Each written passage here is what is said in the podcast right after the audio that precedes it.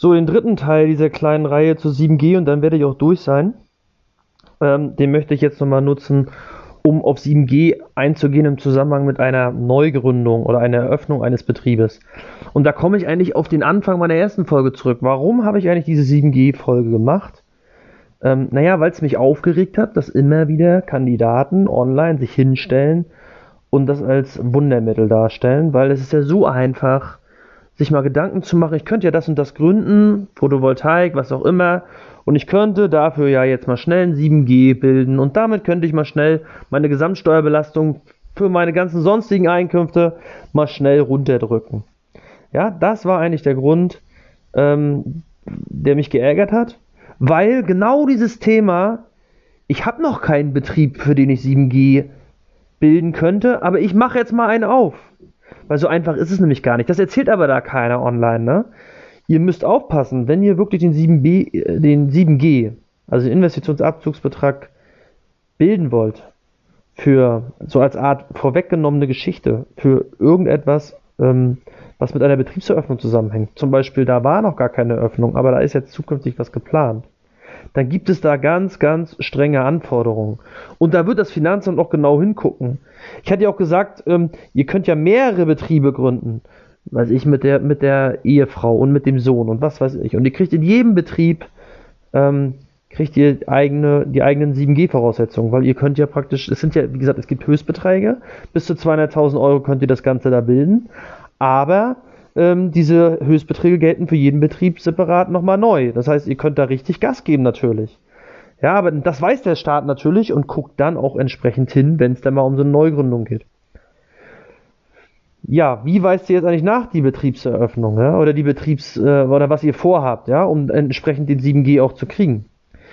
Ähm, ihr müsst natürlich noch nicht bestellt haben. Ja, also das wäre natürlich das Perfekte. Das wäre das super starke Indiz, wenn ihr sagt, ich werde nächstes Jahr Photovoltaik machen und ich möchte jetzt aber schon den 7G bilden und hier, liebes Finanzamt, ist sogar schon die Bestellung. Dann äh, habt ihr ein super starkes Indiz. Aber das haben die meisten Kandidaten ja noch gar nicht. Ja, weil die im Zweifel ähm, vielleicht am Ende erstmal nur Steuern sparen wollen, weil die gar nicht planen, irgendwann anzuschaffen. Wie gesagt, meine Meinung dazu kennt ihr. Wenn ihr gar nicht plant anzuschaffen, lasst es von vornherein sein, weil die 6% Verzinsung, die müsst ihr erstmal wieder aufarbeiten. Was nicht ausreicht ist, wenn ihr einfach nur äh, nachweisen könnt, dass ihr bei, zu irgendeinem Thema bei einer Infoveranstaltung wart. Also ihr habt euch mal mit dem Thema, was euren zukünftigen Gewerbetrieb betreffen könnte, auseinandergesetzt. Das reicht nicht. Und eigentlich wird auch ein Kostenvoranschlag nicht ausreichend sein. Das wurde jetzt schon öfter mal ähm, ähm, ähm, äh, gerichtlich durchgefochten. Ähm, auch da wurde gesagt, Kostenvoranschlag wird eher nicht dafür reichen. Man könnte vielleicht gucken, ob man irgendwelche Zeugenaussagen hat, dass man sich vielleicht mit irgendwelchen anderen Geschäftspartnern dazu getroffen hat und das schon sehr detailliert war. Ähm, oder vielleicht ihr könnt nachweisen, dass ihr ah, ähm, relativ ähm, aufwendige Vorbereitungskosten schon für irgendwelche Planungen und so hattet, dass ihr dokumentierte Verhandlungen habt mit irgendwelchen Herstellern etc.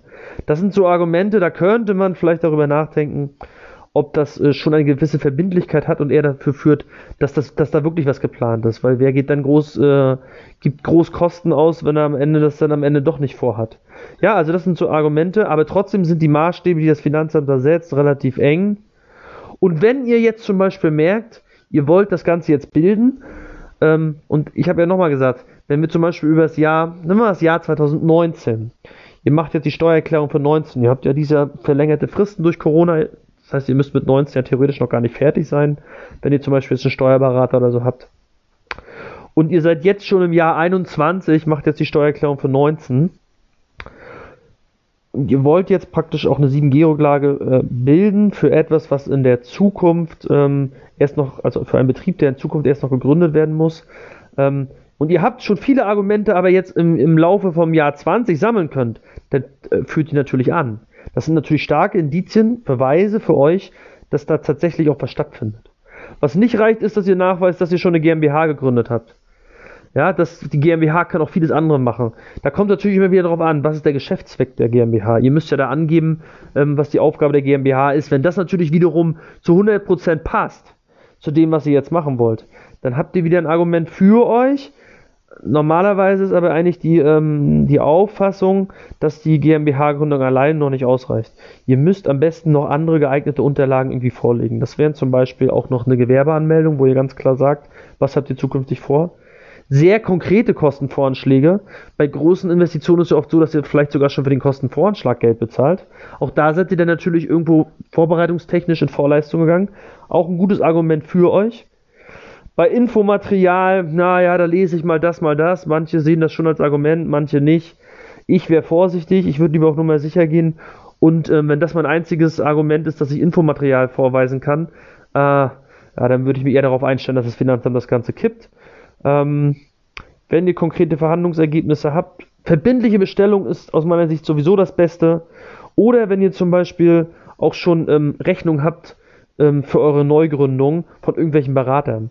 Ja, und dann ist aber ganz wichtig, allgemeine Gründungsberatung wird nicht reichen, wo ihr einfach nur zu eurer betrieblichen Tätigkeit beraten werdet. Wenn ihr aber beraten werdet im Zusammenhang mit dem speziellen Produkt, was ihr am Ende erstmal einkaufen müsst, um eure Tätigkeit zu starten, ja, also ihr kriegt da wirklich eine, eine, eine Art, ich sag mal, Anwendungsberatung, ähm, dann mag das im Zweifel, also Anwendungsberatung in Bezug auf die zukünftige Nutzung dieses Wirtschaftsguts, für das ihr heute eine 7G-Rücklage ähm, bilden wollt, dann mag das aus meiner Sicht relativ viel ähm, Sinn machen, das auch als Argument mit anzuführen.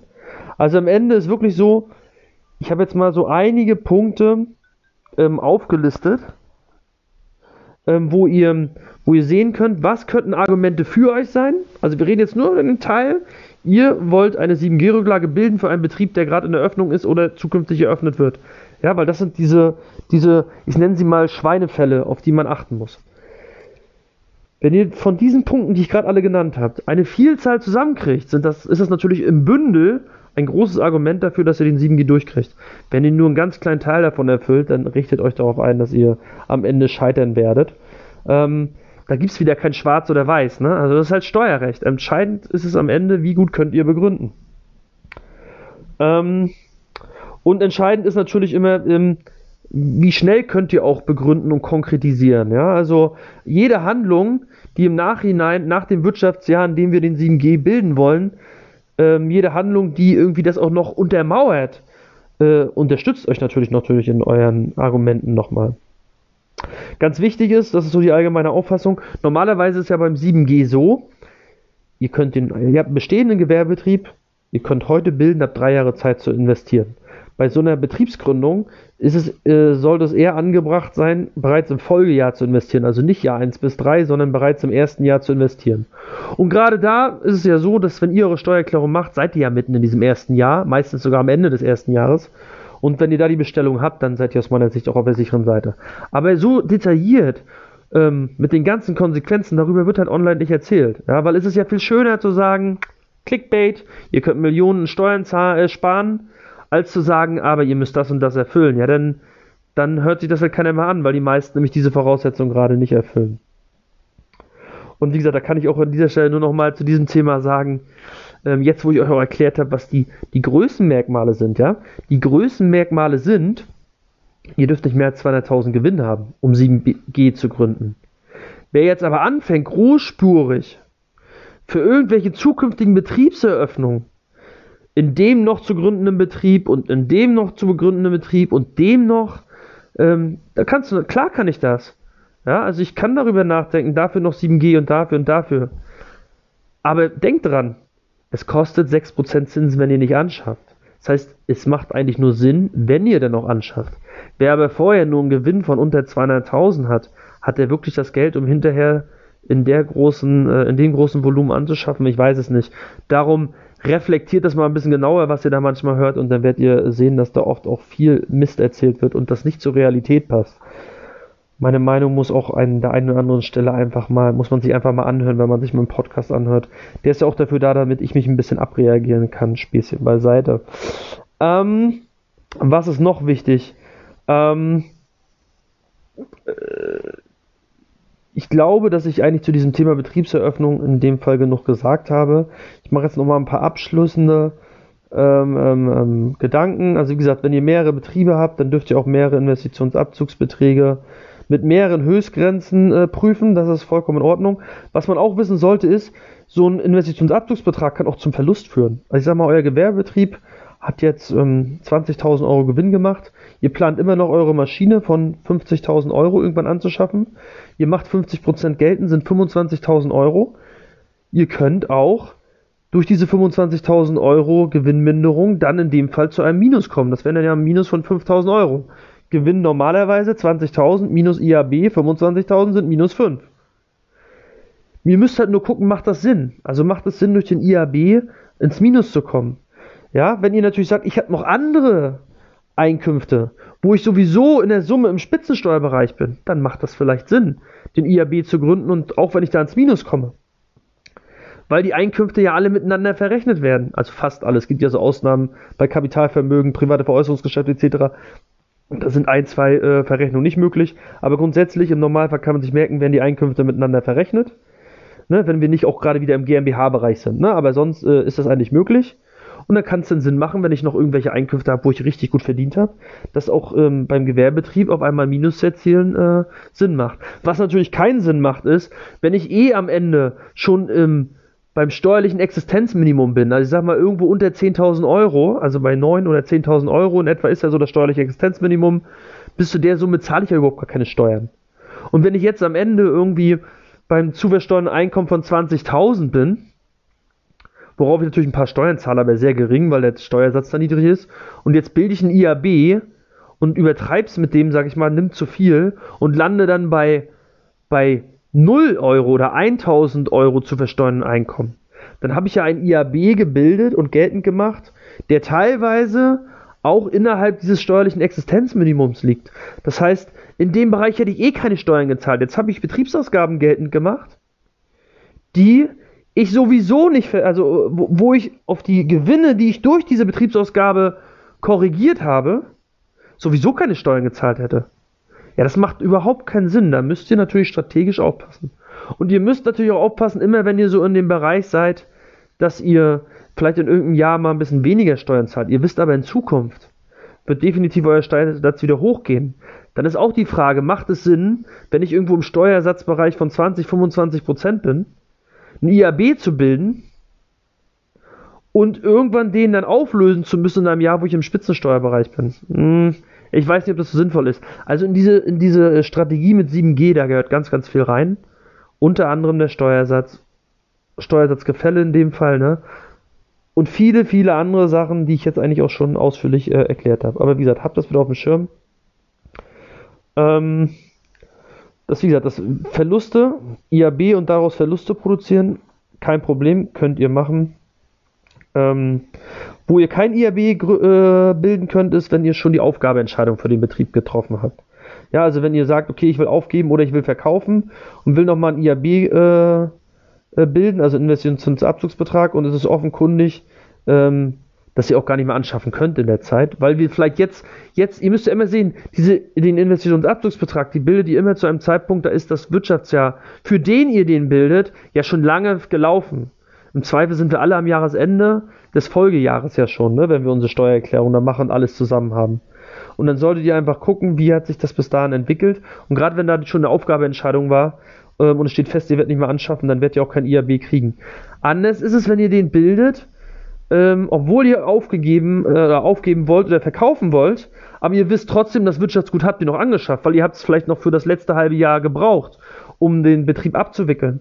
Dann ist es so, dann äh, mag das sogar Sinn machen, den noch zu bilden und dann kann das Finanzamt das auch nicht verwehren. Aber ich sag mal, gerade bei so Aufgabe oder geplanten Verkauf, ähm, da habt ihr schon ein höheres Maß an, ähm, an Darlegung ans Finanzamt, wenn ihr da noch was bilden wollt. Ja, bitte, ähm, wo ihr noch ein bisschen vorsichtig sein sollt, es kann ja manchmal sein, dass eure Steuererklärung ähm, ein bisschen ähm, sich ein bisschen verzögert in der Erstellung. Ähm, da müsst ihr bitte aufpassen, äh, bei manchen kann das so lange dauern, dass eigentlich sogar schon dieser Drei-Jahres-Zeitraum, wo ihr wieder reinvestieren könnt, ähm, vorbei ist. Und wenn ihr dann natürlich anfangt, die Steuererklärung ganz spät abzugeben, warum auch immer, es gibt Fälle, da kann das sein. Vielleicht ist ja jemand unter uns, der genau so einen Fall hat und ganz spät jetzt eine Steuererklärung abgeben muss ähm, weil es bisher dem Finanzamt durch die Lappen gerutscht ist und derjenige selber es auch nicht auf dem Schirm hatte. Und der muss jetzt eine Steuererklärung machen für irgendeinen Zeitraum, der schon Jahre zurückliegt und will jetzt noch ein IAB bilden. Und weiß aber genau, die drei Jahre zum äh, Investieren sind auch schon vorbei und er weiß, in der Zeit hat er aber nicht angeschafft. Ja, dann kann er natürlich auch rückwirkend kein IAB mehr bilden. Ähm, das ist ganz wichtig. Was ihr auch noch wissen müsst, wenn ihr mal zum Beispiel eine Außenprüfung habt, also das Finanzamt kommt und macht bei euch eine schöne Tiefenprüfung äh, im Betrieb ähm, und ihr habt jetzt auf einmal ein Mehrergebnis und ähm, das Ganze ist noch nicht bestandskräftig. Ja? Also ihr, das heißt, das Finanzamt kommt, prüft was, stellt was fest, sagt, okay, da und da habt ihr was falsch gemacht, das führt jetzt zu einer Steuernachzahlung. Und ähm, die Steuernachzahlung kommt ja nicht durch den Betriebsprüfungsbericht, den ihr da kriegt, sondern der Betriebsprüfungsbericht wertet nur die Betriebsprüfung aus die Betriebsprüfungsbericht geht dann an den Veranlagungsbeamten. Der Veranlagungsbeamte, der macht dann praktisch einen geänderten Steuerbescheid und da entstehen dann diese Steuern, ähm, die durch die Betriebsprüfung entstanden ist. Und solange dieser Steuerbescheid nicht bestandskräftig ist, könnt ihr natürlich nachträglich da auch noch einen Investitionsabzugsbetrag im Zweifel bilden. Das ist immer mal wieder eine Diskussion gewesen, geht das, geht das nicht. Aber ähm, ich sag mal so, grundsätzlich ist das nicht unmöglich. Da muss man aber gucken, ob die Voraussetzungen dann überhaupt noch erfüllt sind, den Investitionsabzugsbetrag äh, zu bilden, weil das, was da geprüft wird durch den Prüfer, ist ja kein Jahr, was ein Jahr zurückliegt. Oftmals werden da ja Jahre geprüft, die sind schon drei, vier, fünf Jahre zurückliegend. Und da ist das gleiche wie bei dem Fall, den ich vorher genannt hatte. Wenn ihr jetzt, wenn es jetzt dazu führt, dass ihr ein Mehrergebnis habt, ihr wollt einen Investitionsabzugsbetrag bilden für eine Maschine XY, und die nächsten drei Jahre, die ja schon abgelaufen sind, ähm, äh, wissen wir genau, das war nicht der Fall, dass das angeschafft wurde. Na, dann könnt ihr keinen Investitionsabzugsbetrag bilden. Weil äh, heute schon offensichtlich klar ist, dass nicht angeschafft wurde, weil wir diesen drei Jahreszeitraum schon kennen. Weil wir jetzt eigentlich im Rahmen der Betriebsprüfung einen geänderten Bescheid haben, aber die Betriebsprüfung, wie gesagt, viele Jahre nachgelagert erst erfolgt. Aber grundsätzlich wäre es möglich, aber ihr müsst die sonstigen Voraussetzungen dann erfüllen. Ähm, und da müsst ihr dann einfach nochmal genauer prüfen. Jetzt ist so ein bisschen die abschließende Frage, die ich noch stelle. Lohnt es sich denn überhaupt, wenn das Finanzamt da jetzt was anders sieht oder nicht, lohnt es sich da überhaupt einen Einspruch einzulegen? Ich bin der Meinung, ja, Einspruch geht immer, erst recht, wenn ihr ihn selber begründet. Ähm, dann mag das immer Sinn machen. Wenn ihr einen Steuerberater zur Rate nehmt und der auch noch eine große Rechnung für seine Arbeit schreibt, dann müsst ihr gucken, ob es im Verhältnis steht. Wenn ihr sogar klagen wollt, wird es natürlich noch teurer. Da dürft ihr immer eins nicht vergessen. Am Ende ist es in allermeisten Fällen der 7G nur eine Liquiditätsverschiebung. Da werden Gewinne, Verluste, wie auch immer, von einem Jahr in ein anderes verschoben. Ja, irgendwann müsst ihr darauf Steuern zahlen. Das ist kein, kein steuerlicher Effekt, ähm, oder kein steuerlicher Vorteil, den ihr wirklich einmal gewährt kriegt und der da ist, sondern das ist einfach nur, ihr kriegt zwar dieses Jahr einen Steuervorteil, aber in den nächsten 1, 2, 3 Jahren wird dieser Steuervorteil im Zweifel rückgängig gemacht. Auf eine lange Totale ist das Liquiditätsergebnis aus dieser Aktion steuerlich gleich null. Ja, das muss man sich bewusst machen. Den einzigen Vorteil, den ihr haben könntet, wäre, und das habe ich jetzt schon mehrmals gesagt, wenn ihr unterschiedliche Steuersätze in einzelnen Jahren habt und das ist vielleicht auch noch ein großes Gefälle zwischen den einzelnen Steuersätzen, dann ist es vielleicht ein echter steuerlicher Effekt. Aber auch da setzt bitte ins Verhältnis. Wie hoch ist dieser steuerliche Effekt? Über welche Höhen reden wir insgesamt? Weil die Bemessungsgrundlagen müssen ja auch hoch sein, damit diese steuerlichen Effekte auch entsprechend hoch sind. Weil am Ende kostet einfach Einsprüche vom Fachmann schreiben lassen, äh, Finanzgerichtsverfahren führen etc. kostet auch einfach auch eine Menge Geld. Das darf man mal nicht vergessen. Und da ist am Ende so, steht das noch im Verhältnis oder ähm, gerade wenn es eigentlich nur um Liquiditätsverschiebung geht, sollte man da genau drüber nachdenken. Das war so ein bisschen mein kleines Fazit. Ähm, ich hoffe, es war an der einen oder anderen Stelle bei 7G nicht ein bisschen zu wild, zumindest kam es mir dann selber so vor. Ähm, das liegt einfach daran, weil das halt natürlich sehr zahlenbasiert ist und mein Podcast äh, lebt ja davon, dass ich vieles nur erklären kann, weil ich es gerade nicht aufzeichne ähm, beziehungsweise als Präsentation darstelle. Ähm, ich hoffe, ich konnte euch da trotzdem ein bisschen weiterhelfen und vielleicht ist für den einen oder anderen 7G jetzt trotzdem noch ein Thema, dann ist das vollkommen in Ordnung. Aber vielleicht sieht auch der ein oder andere jetzt ein, ähm, dass man nicht alles glauben muss, was man auf den ersten Blick äh, plakativ irgendwie bei YouTube erklärt kriegt. Bis dahin, wir hören uns. Ciao, ciao.